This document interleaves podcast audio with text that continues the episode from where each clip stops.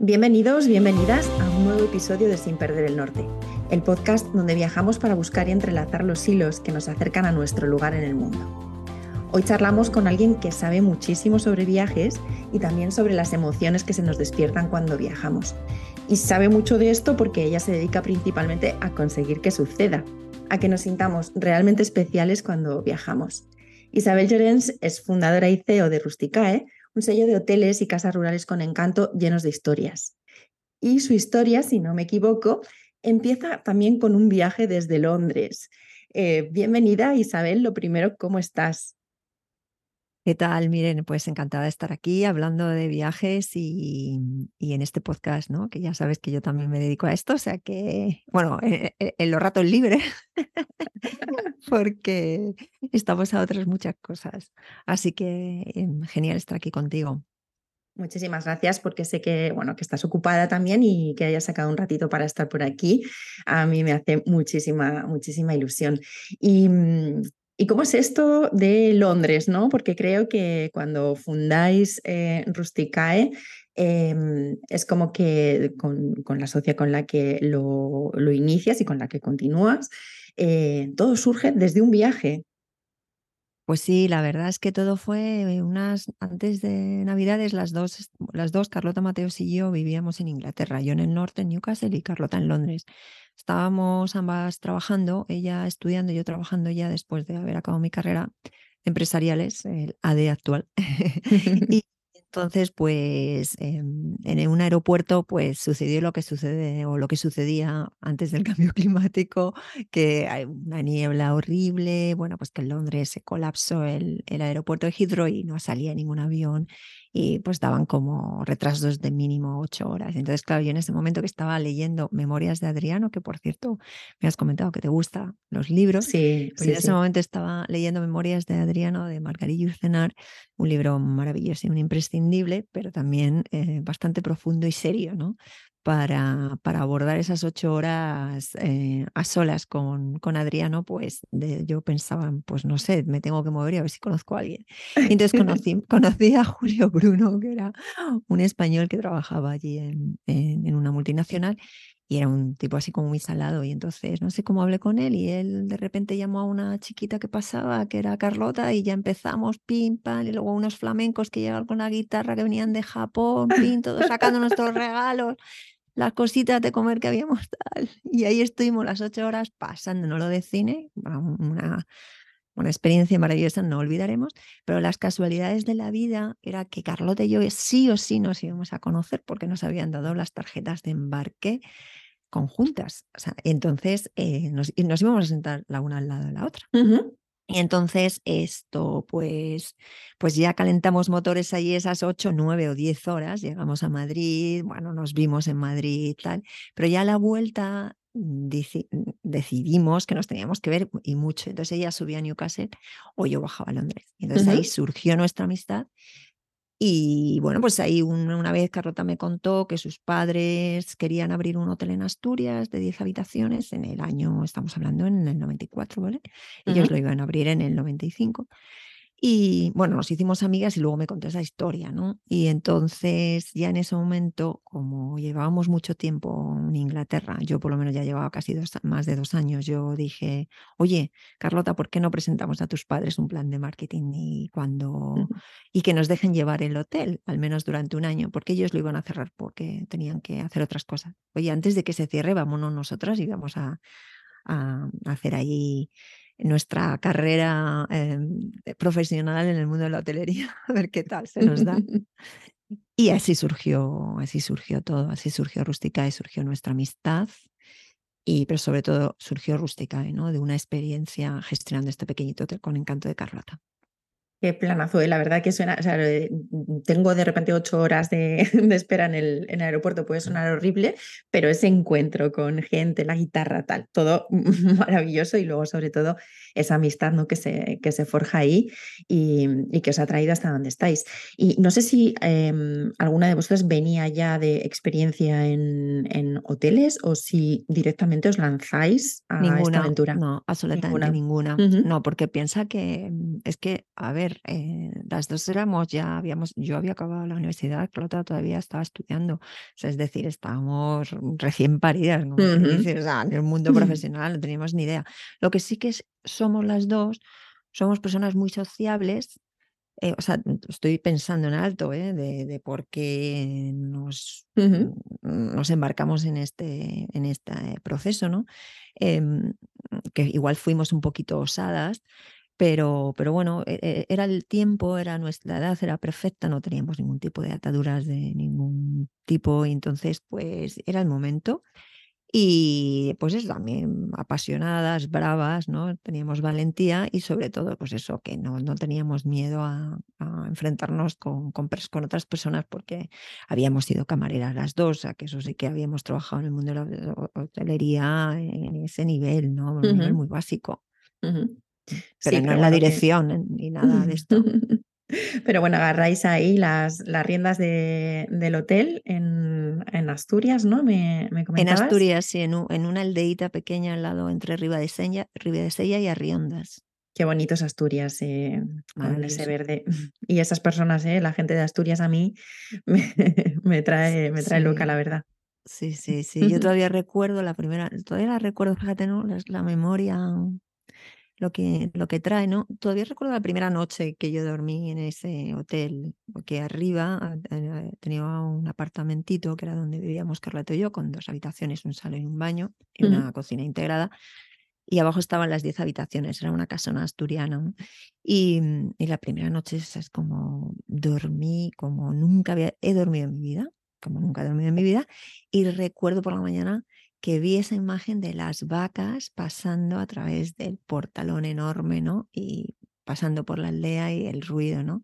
Y fue como, Buah, estoy en el paraíso, esto es el paraíso y lo demás tonterías. No lo intuías porque incluso no estábamos en un tema espiritual de, ay, no, que eso lo hemos ido las dos trabajando con el tiempo, pero en ese momento era como algo, un instinto natural que dices, aquí estoy feliz, aquí. estoy bien, aquí estoy en equilibrio, es aquí.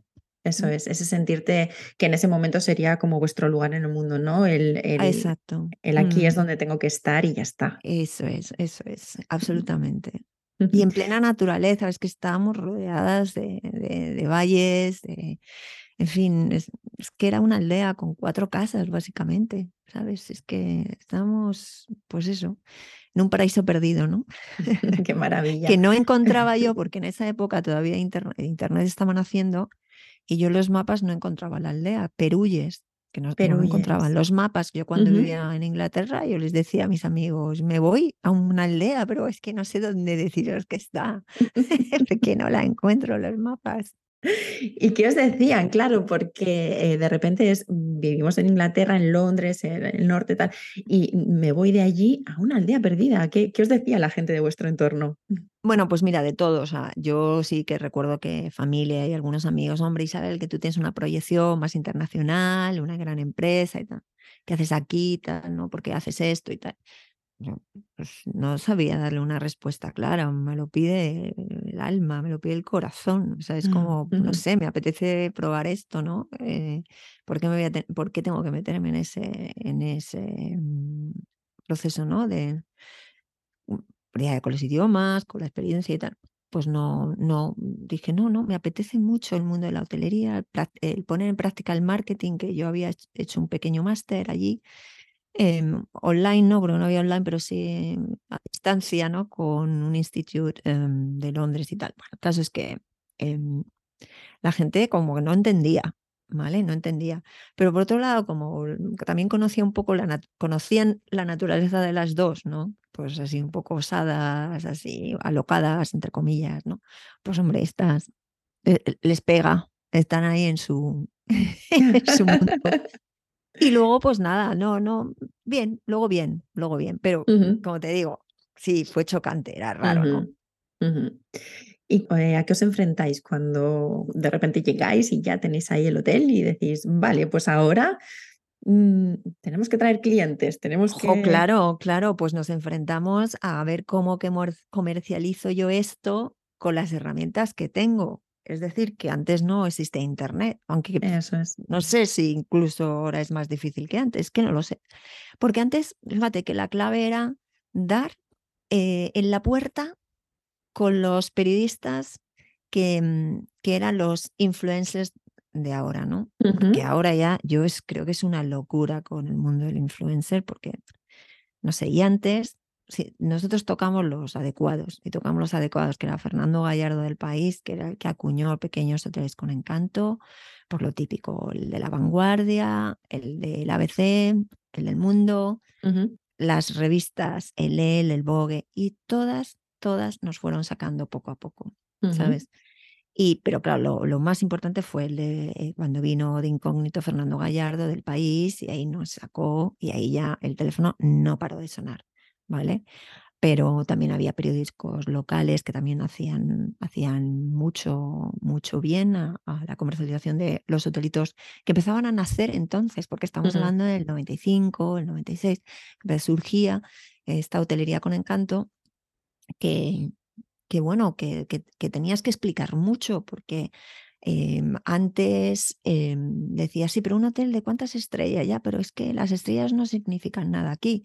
Entonces tenías que decir, no, es, teníamos que siempre decir, es como un hotel, es un hotel de, es como un hotel de cinco estrellas, pero, pero en el campo, con una decoración de Paco Terán, porque lo había decorado eh, un decorador de nivel, ¿no? De, de esa época. Y, y, entonces teníamos que explicar mucho pero eh, al final la verdad es que, que, bueno, pues nos hacían caso, les mandábamos fotos, entonces hicimos una comercialización muy interesante luego con agencias, pues que traían, por ejemplo, eh, no me acuerdo cómo se llama la agencia, pero que traía a ingleses en el ferry de Santander y venían. Bueno, empezamos de repente, oye, a, que te, a tener nuestros propios clientes. Y bueno, era, era una locura que me entró una risa, era como, dábamos como saltos, ¿no? como niñas pequeñas, claro, es que éramos muy jóvenes, ¿no? Mm.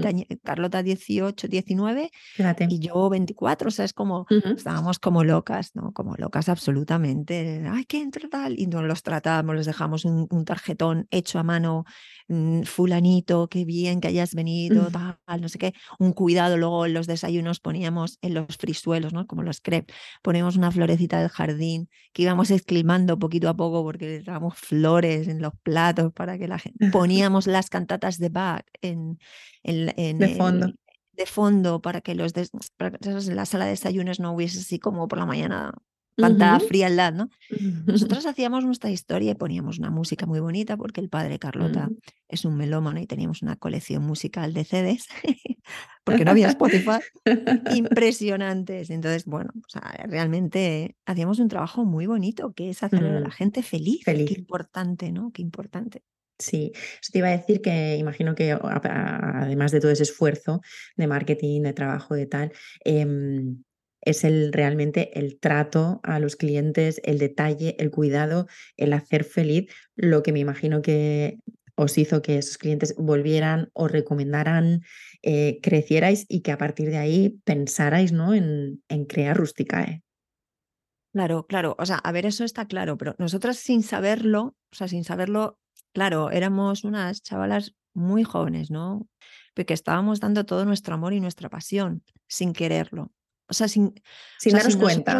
Sin saberlo, estamos dando mucho.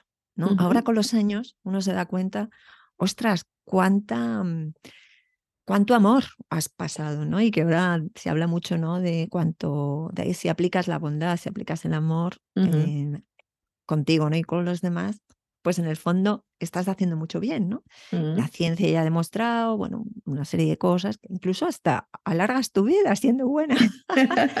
pues bueno, entre nuestra inocencia, nuestra bondad, nuestra generosidad, nuestra pasión, nosotros dimos lo dimos todo ahí, todo, todito, todo. Y la verdad es que, pues, mm, es verdad que eso generó mucha, mucha recomendación, boca a oreja, que eso siempre decíamos.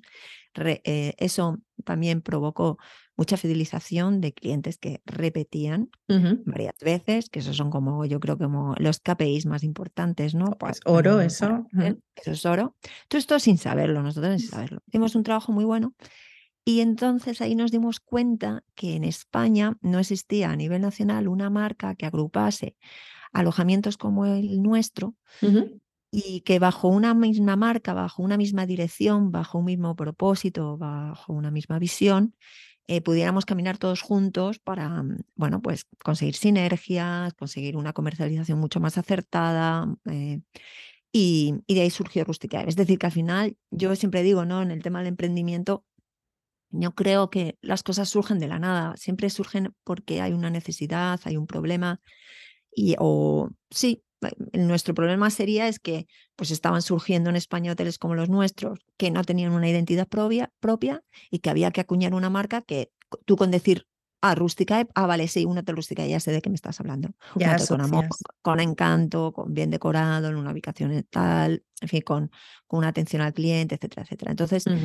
todo esto es verdad que pues surgió de nuestra experiencia y cuando nosotros teníamos que contarle a los hoteles para que se, se adhiriesen y nos pagasen un fee por estar con nosotros, en el fondo habíamos sido hoteleras, hablamos su mismo idioma. Mm. ¿Qué contó a nuestro favor? Que éramos muy jóvenes y creo que, que, porque éramos mujeres. Entonces, como que casi perdíamos un poquito la credibilidad. Pero bueno, eso, es, bueno, eso es parte de la vida, es parte de la vida de un emprendedor que que también es verdad que nosotros cuando emprendimos ni sabíamos que éramos emprendedoras, ni sabíamos de nada, simplemente seguíamos nuestra intuición y sobre todo nuestro, nuestra pasión, ¿no? que era mm, crear esta marca para que agrupase los mejores, unas, la mejor selección de hotelitos con encanto que hubiese en España, en Portugal y, también eh, a nivel internacional que pudiésemos crecer. ¿no?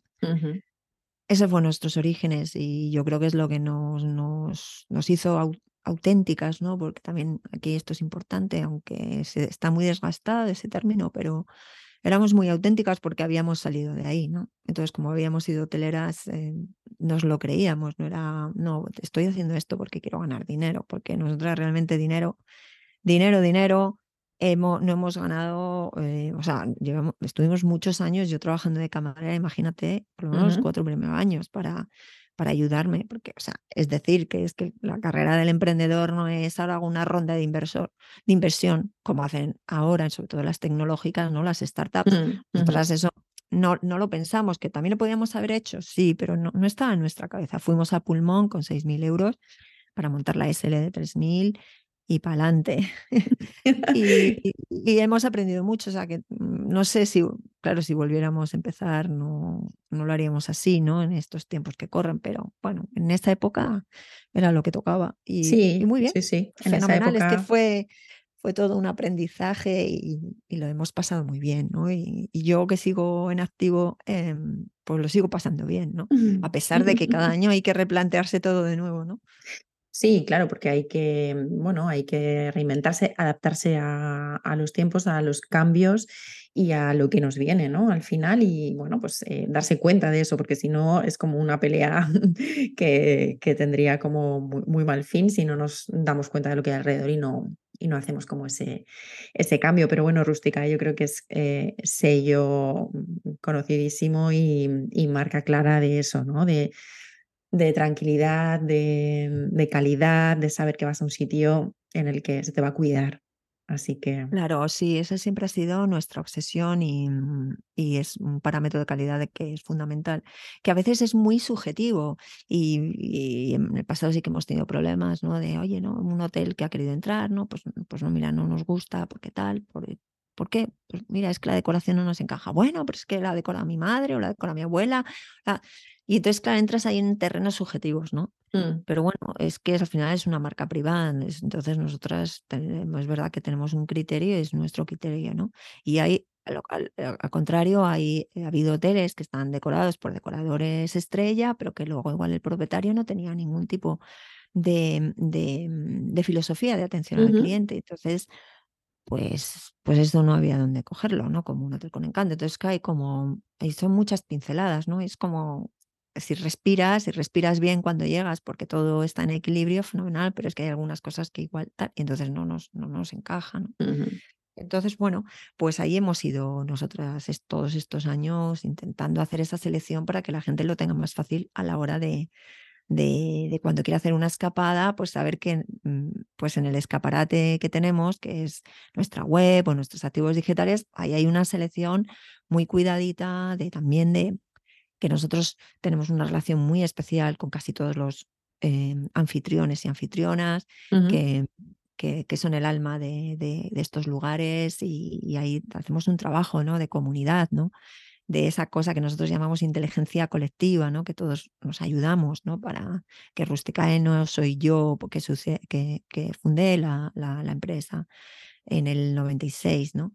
sino que son todos los hoteles que la conforman y todos los alojamientos. ¿no? Mm.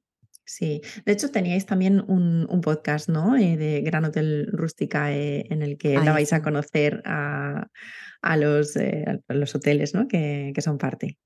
Claro, a mí se me ocurrió crear Gran Hotel Rusticae, que es un guiño a, a Gran Hotel Budapest, ¿no? que es una gran, es una gran película, una película de cómic, ¿no?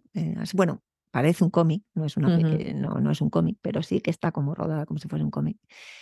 Y, y entonces eh, ahí lo que hacemos es que yo entrevisto a, la, a, los anfitriones y anfitrionas de, de, los hoteles Rusticae para que nos cuenten cuál es la historia que hay detrás, de por qué están ahí.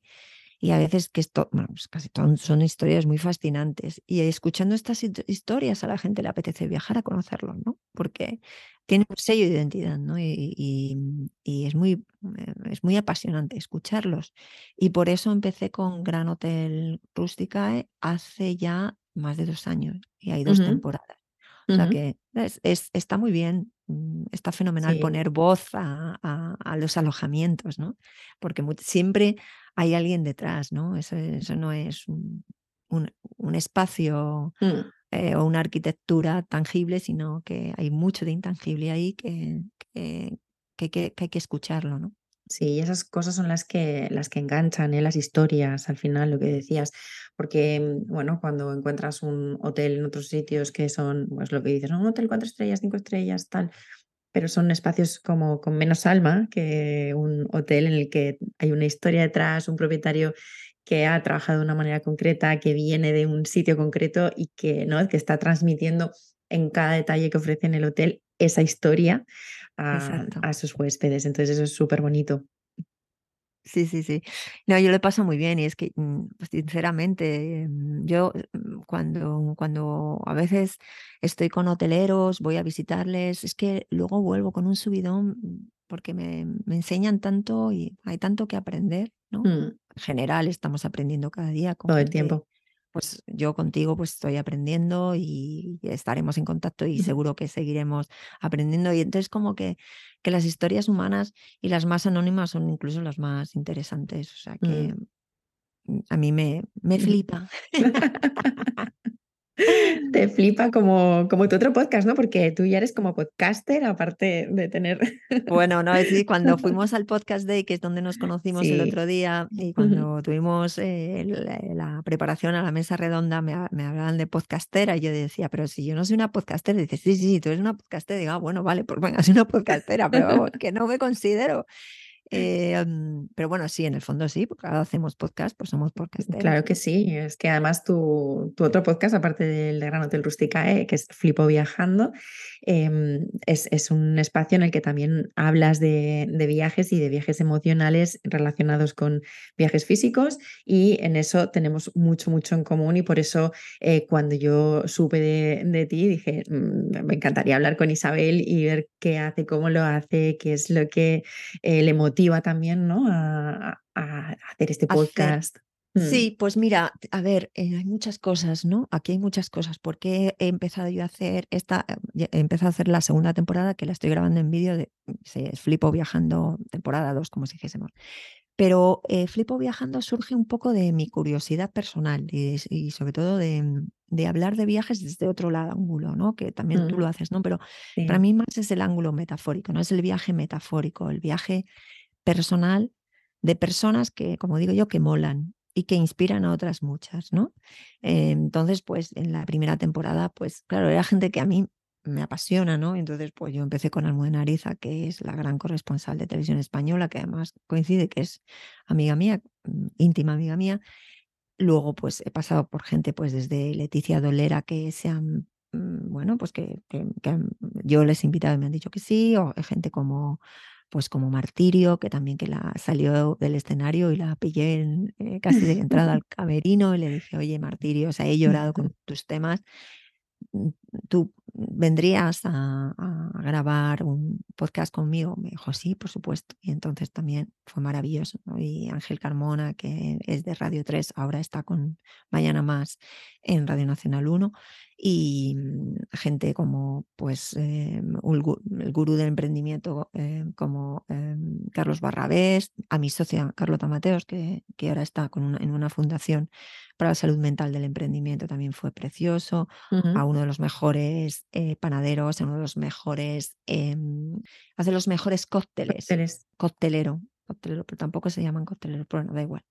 Y el caso es que a gente así como que me interesaba, ¿no? A, también a una librera que es maravillosa, Andrea Stefanoni de la librería Mistral. Entonces tiene una historia tan especial y un viaje de, cuando eran pequeños a, lo que han llegado, ¿no? Mm. Y por qué. Entonces, realmente no hablamos de viajes, hablamos al final. Entonces yo le pregunto esas dos típicas preguntas de ¿qué sitio en el mundo te ha impactado más? Y luego la, la otra es ¿y qué sitio te queda por conocer? Pero solamente hablamos de viaje ocioso en esos momentos, el resto estamos hablando de sus vidas. ¿no? que la vida en sí es un viaje. Es un viaje. un, viaje interior, ¿no? Es un viaje exacto, Exacto, Entonces, em, eh, muy bonito, la verdad es que me lo estoy pasando muy bien. Obviamente impone respeto y, sí. y cuesta, ¿no? Sobre todo cuando te, te, enfrentas a entrevistar a gente que no conoces tanto, ¿no?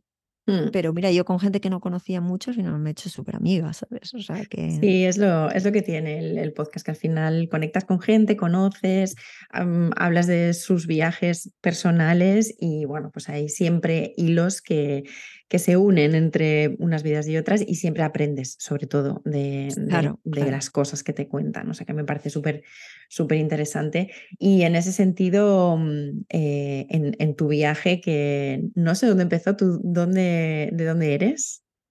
Yo de Madrid, soy de, Madrid.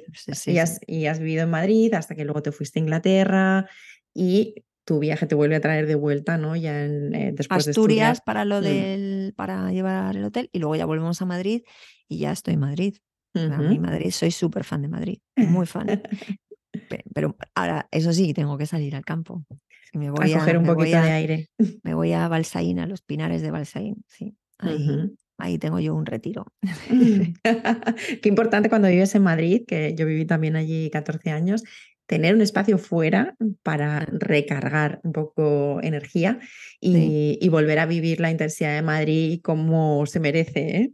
En eso me considero una privilegiada, la verdad. Poder estar a solo una hora de Madrid en uno de los lugares más bonitos que hay pues en España, ¿no? Que es como os digo yo, es una pequeña Suiza con, con, ¿no? con, con Peñalara al fondo, ¿no? Es un escenario increíble mm. y a una hora de Madrid. ¿Sería, mm, ¿Sería ese ahora mismo tu lugar en el mundo si tuvieras que elegir uno? Mm, yo creo que sí. Sí, eso sí. Sí, me siento muy bien.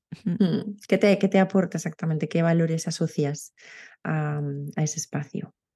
Pues esa, la tranquilidad, el, que el tiempo, el tiempo es todo para ti y luego la belleza de, de, sus, del bosque, la belleza de esa naturaleza tan potente, a mí me, da, yo, o sea, soy muy nerviosa, entonces cuando estoy allí es que noto, noto que, que caigo, ¿no? Ahí, ahí, me dejo caer, ¿no? Un poco de rendición ahí, ¿no? Ya. Sí, pues ahí es como que, mm, no sé, sí, eh, eso y la natación son, son mis dos, em, mis dos necesidades vitales, ¿no?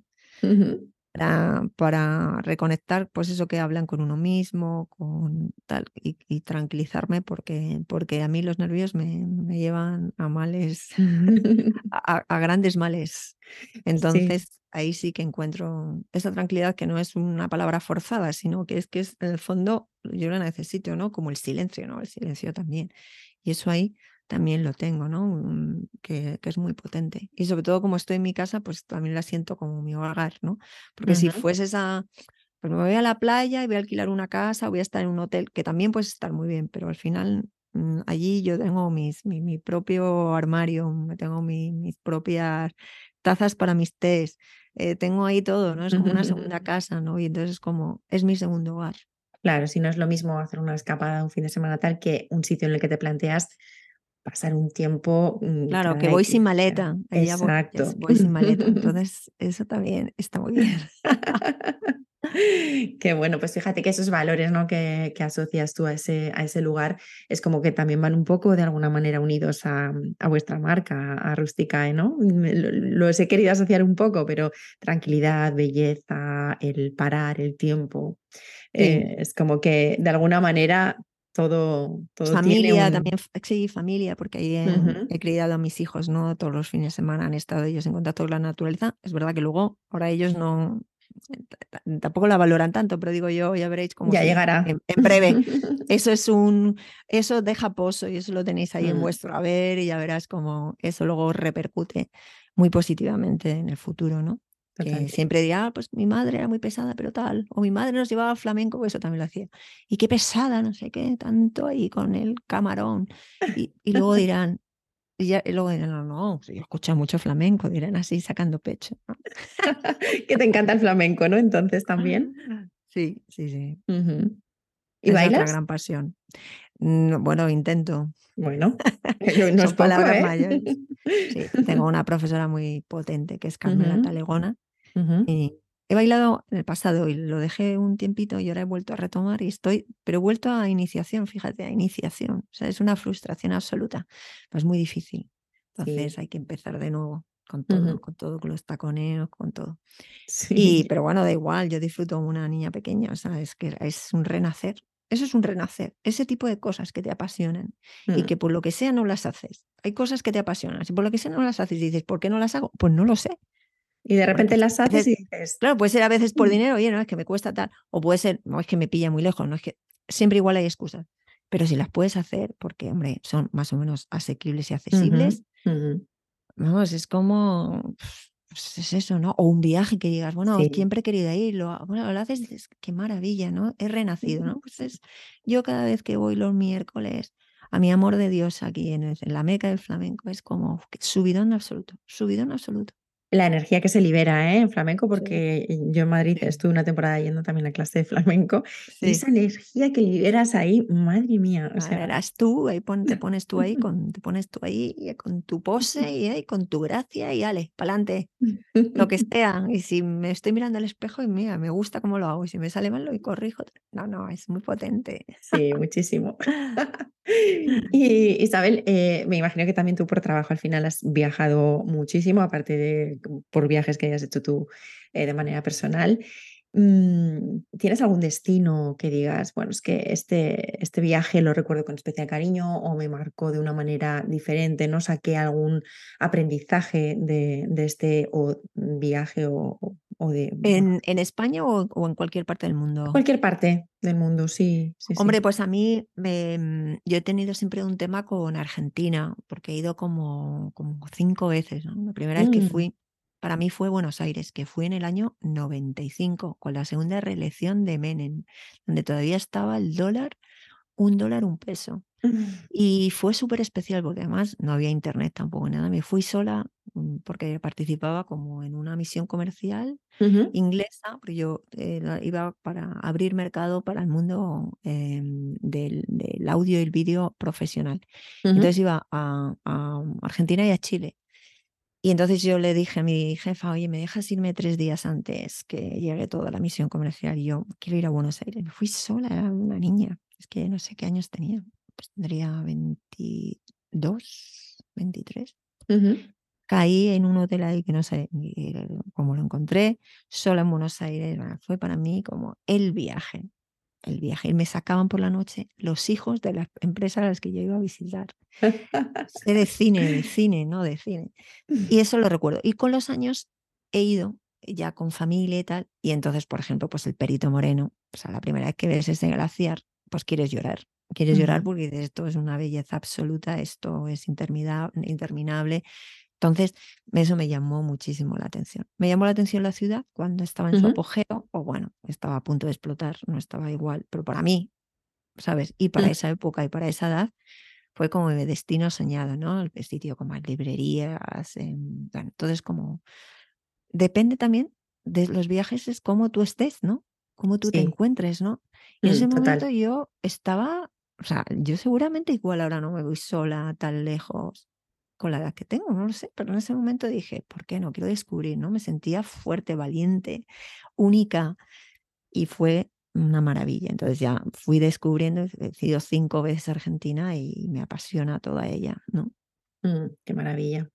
Argentina lo tengo yo ahí en mis pendientes, así que ah, pues apunto. Exacto. a punto, a punto.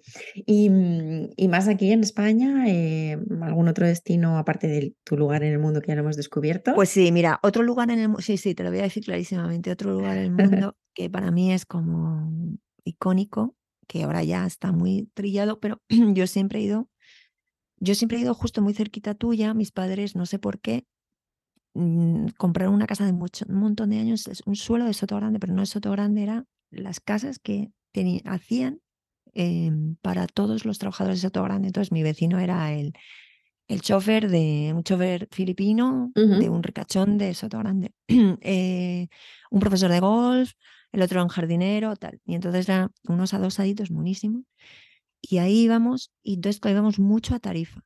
Tarifa cuando mm. todavía no era tarifa. Ya tarifa, ¿no? Entonces, y después ya cuando em, ya fui más mayor y tal, ya iba con, con, mi pareja y con los niños recién naciditos, antes con mi pareja, después con los naciditos, a tarifa porque hacían windsurf, yo nunca lo he hecho, hacían windsurf, entonces iban para allá.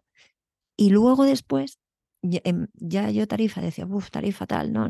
A la playa de Bolonia. De la playa de mm. Bolonia, eh, casi todos los años voy entre mm, una semana, diez días.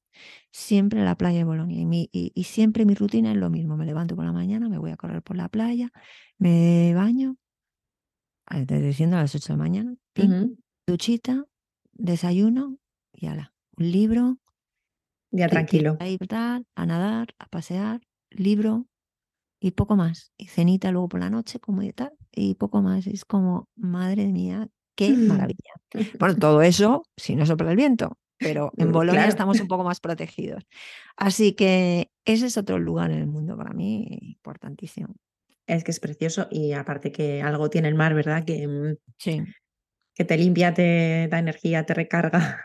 Sí, por mucho que tal, siempre tengo, siempre tengo que pasar una semana ahí, siempre, si puedo, y por ahora he podido, em, lo hago. Mm, qué maravilla.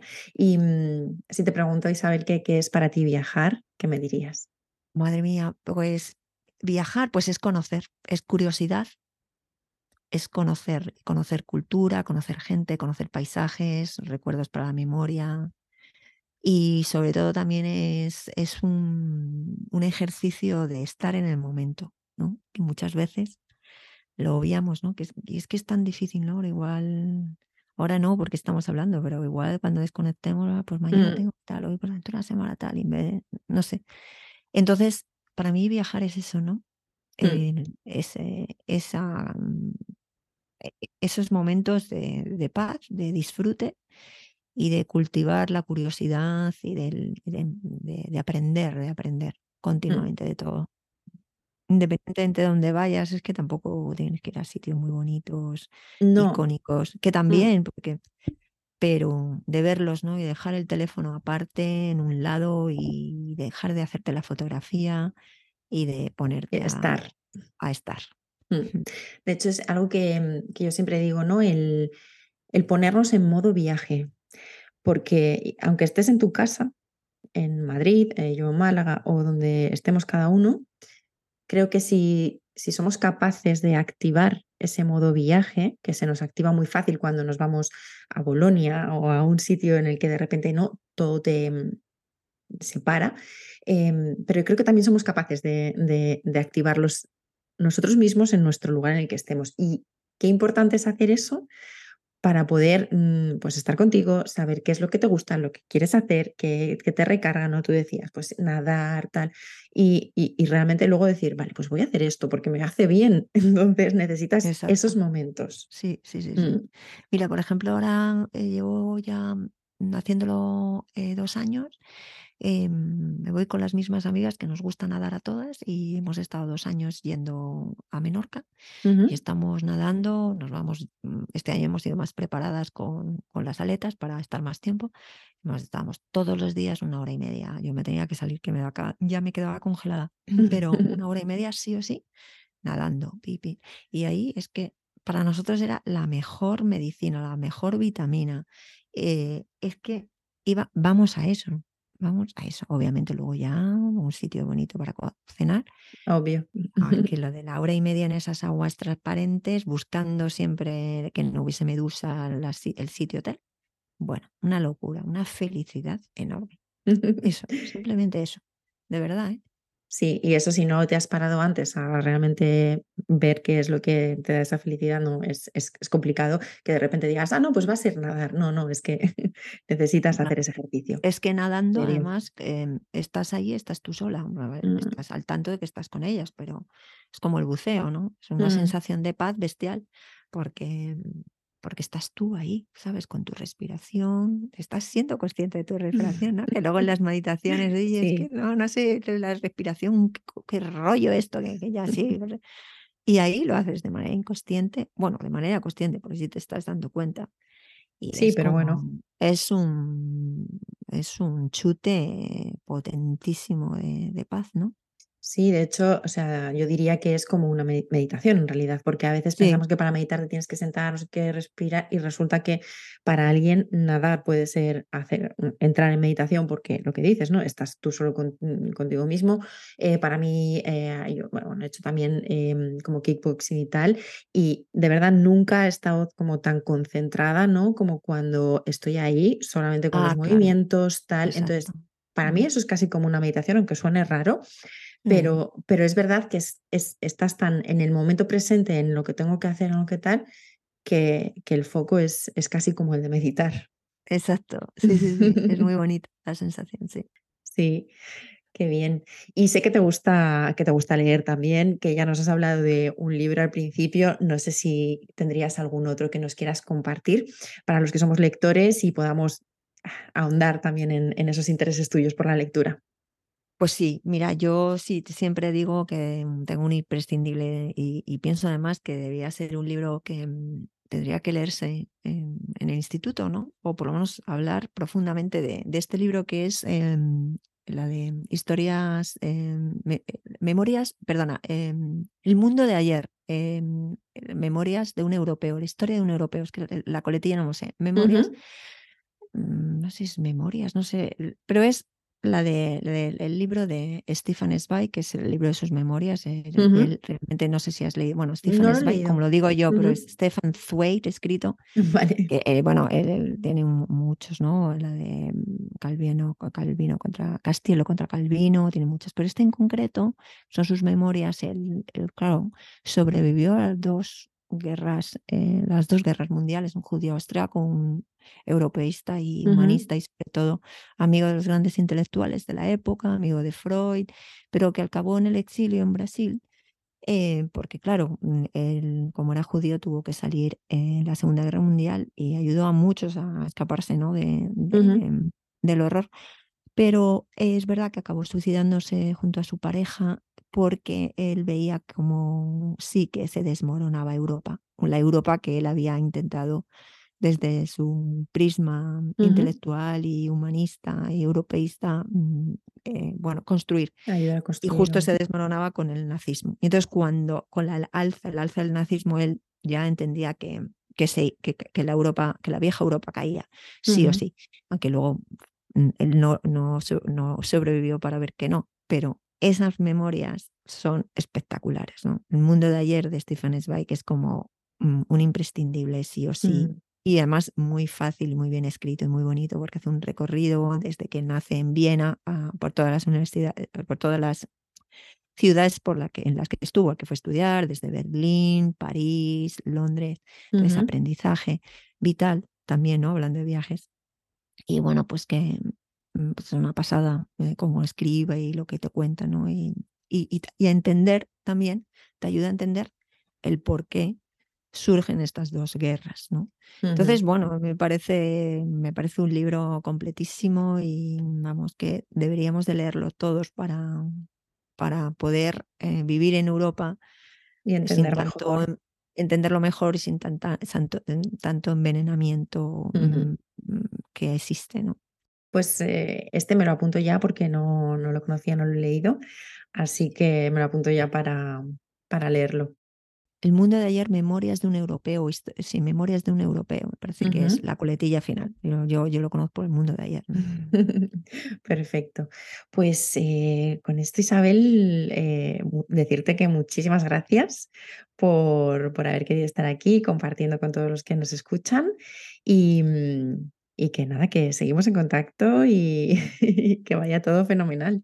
Un placer, Miren, ha sido de verdad que muy entretenido pues hablar sin, sin guion y un poco desde la naturalidad y la autenticidad de, las cosas que nos mueven ¿no? en la vida.